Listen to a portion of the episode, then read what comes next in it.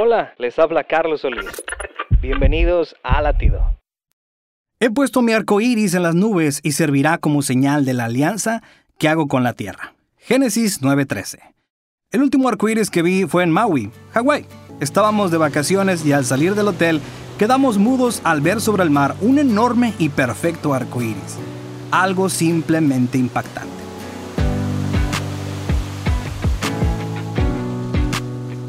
Y mirando al cielo repetí las palabras del escritor escocés John Bailey, cuando oró diciendo, no dejes que camine por medio de tu hermoso mundo con los ojos cerrados. No dejes que la atracción del mercado lleve mi corazón lejos de ti, olvidando los verdes árboles y valles.